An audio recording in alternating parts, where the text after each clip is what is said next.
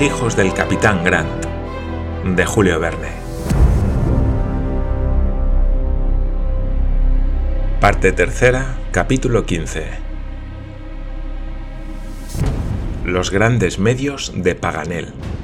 Al amanecer del día siguiente, 17 de febrero, los primeros rayos del sol despertaron a los refugiados del Maunganamu. Desde mucho antes de rayar el alba, los maoríes iban y venían al pie del cono, sin separarse de su línea de observación. Furiosos gritos saludaron la aparición de los europeos al salir estos del recinto. Todos dirigieron sus primeras miradas a las montañas circundantes, a los profundos valles sumergidos aún en las tinieblas y a la superficie del lago Taupo, ligeramente rizada por las auras matinales. Deseosos de conocer los proyectos de Paganel, todos formaron un círculo alrededor del sabio geógrafo y le interrogaron con la mirada. Paganel respondió sin vacilar a la impaciente curiosidad de sus compañeros. Amigos míos, dijo, la gran ventaja de mi procedimiento está en que aun en el caso de no conseguir con él nuestro objetivo, no empeorará nuestra situación en lo más mínimo. Pero no debe fracasar, y no fracasará. Decid pronto en qué consiste, dijo McNabbs. Vais a juzgarlo, respondió Paganel. La misma superstición de los indígenas que ha hecho de esta montaña un lugar de asilo nos ha de ayudar a salir de ella si consigo persuadir a Kai Kumu de que hemos sido víctimas de nuestra profanación, de que el rayo de venganza del cielo nos ha anonadado y hemos muerto de una manera terrible, ¿no os parece que abandonará este cerro del Maunganamu para volver a su aldea? Es indudable, dijo Glenarvan. ¿Y con qué horrible muerte nos amenazáis? preguntó Lady Helena.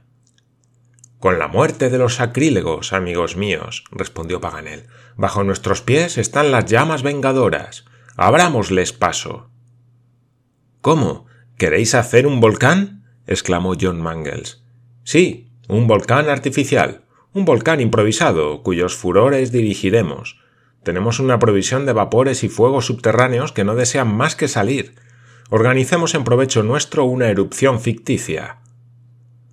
Buena idea, dijo el mayor. Muy bien pensado, Paganel. Comprendéis, añadió el geógrafo, que fingiremos ser devorados por las llamas del Plutón celandés y desapareceremos espiritualmente en la tumba de Kara TT, donde permaneceremos tres o cuatro días y hasta cinco si es preciso, es decir, hasta que los salvajes, convencidos de nuestra muerte, desistan de sus hostilidades. Pero, ¿y si quieren cerciorarse de nuestro castigo? dijo Miss Mary Grant, ¿y suben a la montaña? No, mi querida Mary, respondió Paganel, no subirán. La montaña es sagrada, y lo será aún más cuando haya devorado a sus profanadores. El proyecto está bien concebido, dijo Glenarvan. No tiene en contra más que una contingencia, la de que los salvajes se obstinen en permanecer mucho tiempo aún al pie del Maunganamu y lleguemos a carecer de víveres pero esto no es probable, sobre todo si desempeñamos bien nuestro papel. ¿Y cuándo empezará la función? Preguntó Lady Helena. Esta misma noche, respondió Paganel, cuando reine la oscuridad más completa.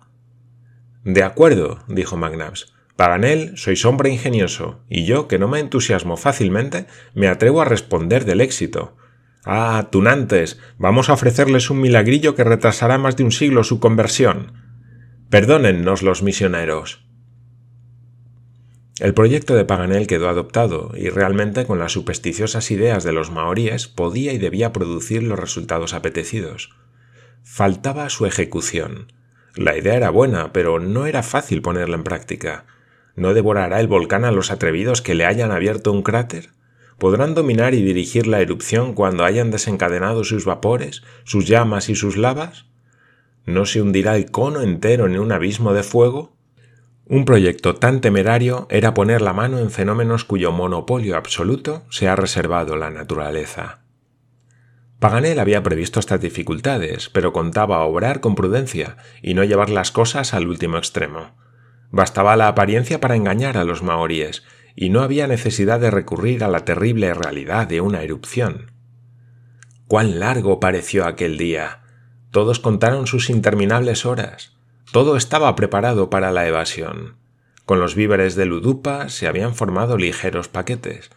Algunas mantas y todas las armas de fuego que se encontraron en la tumba del jefe componían el equipaje. No es necesario decir que estos preparativos se hicieron dentro de la empalizada, ocultándose de los salvajes. A las seis el steward sirvió una comida abundante, pues nadie podía prever dónde y cuándo volverían a probar bocado en los valles del distrito. Comieron, pues, todos por anticipación, si así puede decirse. El mejor plato se componía de media docena de ratas gigantes, cogidas por Wilson y asadas en el suelo. Lady Helena y Mary Grant no quisieron en manera alguna probar de aquella carne tan estimada en Nueva Zelanda, pero los demás la saborearon como verdaderos maoríes.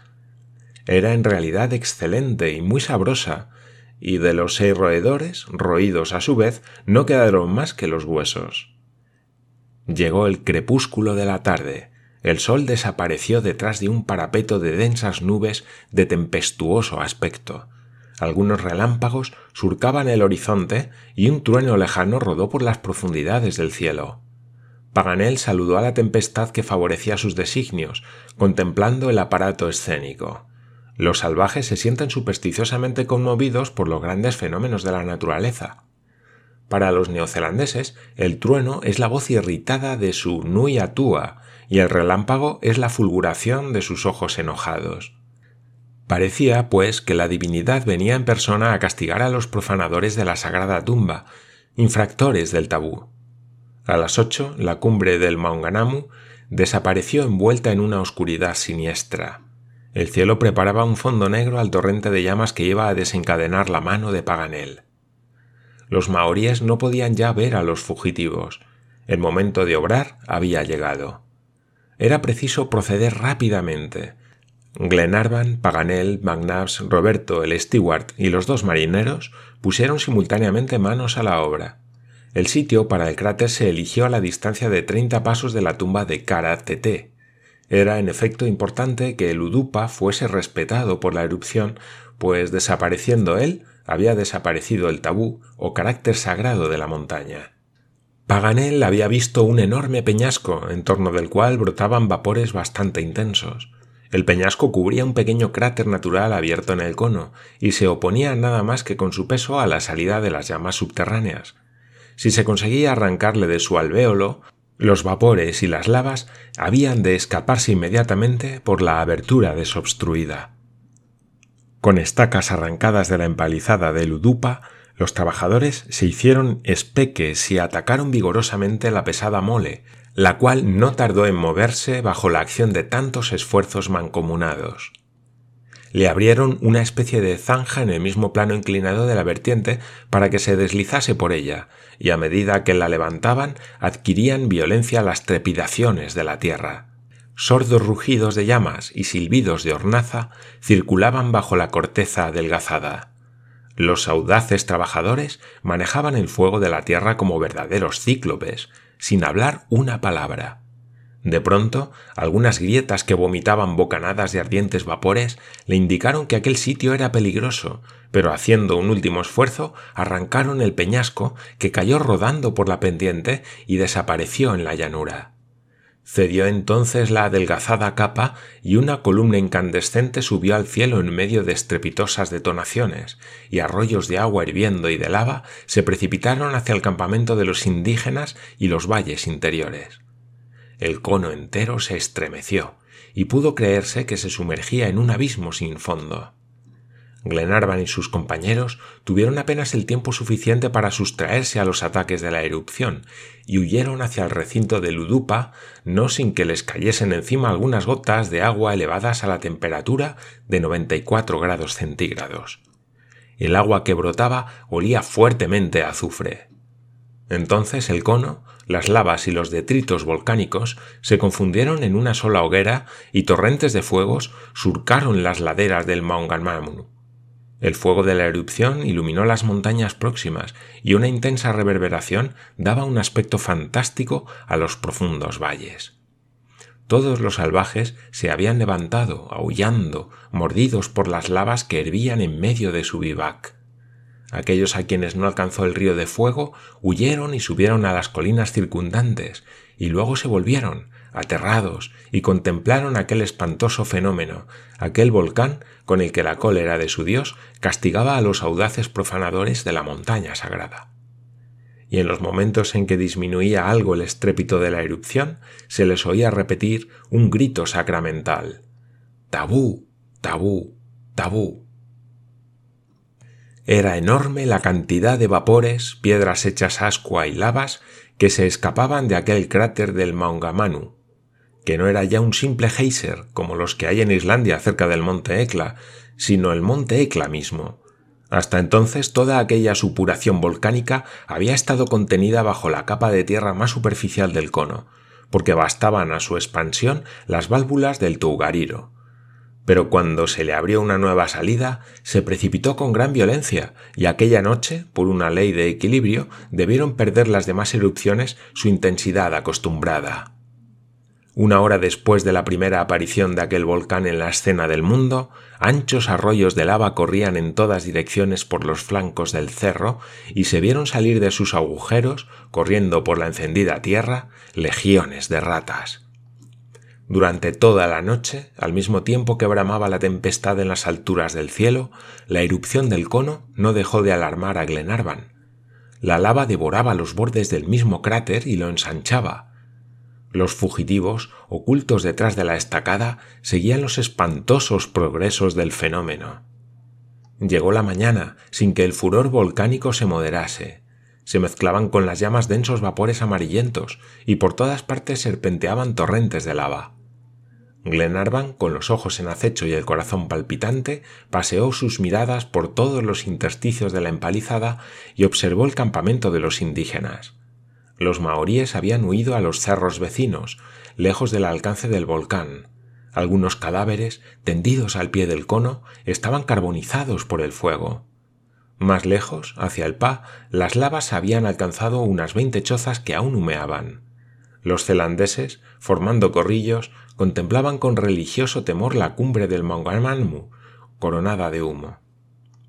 Kaikumú apareció en medio de sus guerreros y Glenarvan le reconoció al instante. El feroz caudillo avanzó hasta la base del cono por el lado que habían respetado las lavas, pero no dio un paso más. Extendiendo los brazos como un brujo que exorciza, hizo unos cuantos ademanes, cuya significación comprendieron los fugitivos. Como Paganel había previsto, Kaikumú consagraba de un modo más riguroso la vengadora montaña. Poco después, los indígenas fueron desapareciendo por los tortuosos senderos que bajaban hasta el Pa. ¡Parten! exclamó Glenarvan. ¡Abandonan su puesto! ¡Loado sea Dios! Nuestra estratagema ha tenido buen éxito. Mi querida Elena, mis buenos compañeros, ahora estamos muertos, estamos enterrados. Pero esta noche resucitaremos, saldremos de la tumba y huiremos de estas tribus bárbaras. Nadie es capaz de figurarse la alegría que reinó en el Udupa. La esperanza había renacido en todos los corazones. Los animosos compañeros olvidaban el pasado, prescindían del porvenir y no pensaban más que en el presente. Y sin embargo no era cosa fácil llegar a algún establecimiento europeo en medio de aquellas comarcas desconocidas. Pero una vez burlado Kaikumú, se creían libres de todos los salvajes de Nueva Zelanda. El mayor no pudo disimular el soberano desprecio que le inspiraban los maoríes, y no encontraba para calificarles expresiones bastante duras. Parecía que él y Paganel habían apostado a cuál de los dos vertía más improperios contra ellos. Les trataron de brutos, de estúpidos, de asnos. Les llamaron idiotas del Pacífico, salvajes de Bedlam, cretinos de las antípodas, etc. Eran inagotables. Un día entero debía transcurrir aún antes de la evasión definitiva, y ese día se invirtió en discurrir un plan de fuga. Por fortuna, Paganel había conservado su mapa de Nueva Zelanda y pudo buscar en él los caminos más seguros. Después de la discusión, los fugitivos resolvieron dirigirse al este, hacia la bahía Plantey. Tendrían que atravesar regiones desconocidas, pero probablemente desiertas. Los viajeros, acostumbrados ya a superar los obstáculos de la naturaleza, a triunfar ante las dificultades físicas, lo único que temían era el encuentro de los maoríes. Querían, pues, evitarlo a toda costa y ganar la playa oriental, donde los misioneros habían fundado algunos establecimientos. Además, aquella porción de isla se había librado hasta entonces de los desastres de la guerra y no estaban los campos recorridos por partidas de indígenas. En cuanto a la distancia que separaba el lago Taupo de la bahía Plantey, se podía apreciar en 100 millas, que andando 10 al día eran 10 días de marcha. No se andarían seguramente sin fatigas, pero aquella denodada gente no contaba los pasos. Una vez alcanzadas las misiones, podrían los viajeros reponerse en ellas y aguardar alguna ocasión favorable para dirigirse a Auckland, que seguía siendo el término del proyectado viaje. De acuerdo todos en estos varios puntos, siguieron vigilando a los indígenas hasta que llegó la noche. Ni uno solo quedaba ya al pie de la montaña, y cuando las sombras nocturnas invadieron los valles del Taupo, ninguna hoguera indicó tampoco la presencia de los maoríes en la base del cono. El camino estaba libre. La noche era oscura y a las nueve dio Glenarvan la señal de marcha. Sus compañeros y él, armados y equipados a expensas de cara TT, empezaron a bajar prudentemente las cuestas del Maungananu. John Mangles y Wilson rompieron la marcha, con la vista y el oído muy atentos. Se detenían al menor ruido e interrogaban todas las sombras. Todos se deslizaban como arrastrándose por la escarpa del monte para confundirse mejor con él. A doscientos pies debajo de la cumbre, John Mangles y su marino llegaron al peligroso sendero tan obstinadamente defendido por los indígenas. Si desgraciadamente los maoríes, más astutos que los fugitivos, habían fingido retirarse para atraerlos, si no habían sido engañados por el fenómeno volcánico, en aquel mismo sitio debía revelarse su presencia. Glenarvan, a pesar de toda su confianza y a despecho de las chanzas de Paganel, no pudo dejar de estremecerse. Iba a decidirse su salvación y la de todos durante los diez minutos que se necesitaban para franquear la cresta. Sentía latir el corazón de Lady Helena apoyada en su brazo. No pensaba, sin embargo, en retroceder, ni John tampoco. El joven capitán, seguido de todos y protegido por una oscuridad completa, trepó por la escarpada cresta, deteniéndose siempre que alguna piedra se desprendía y rodaba hasta el fondo de la loma. Si los salvajes estaban aún emboscados, aquellos extraños ruidos debían provocar una doble descarga. No iban los fugitivos muy deprisa, deslizándose como serpientes por aquella inclinada cresta. Cuando John Mangles hubo alcanzado el punto más bajo, apenas le separaban veinticinco pies de la meseta en que la noche antes acampaban los indígenas.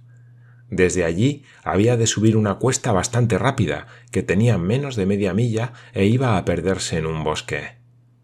Después de haber bajado sin ningún accidente, empezaron los viajeros a subir silenciosos. El bosque no se veía, pero se sabía que estaba allí, y en él con tal que no hubiese preparada una celada, Glenarvan esperaba hallar la seguridad apetecida.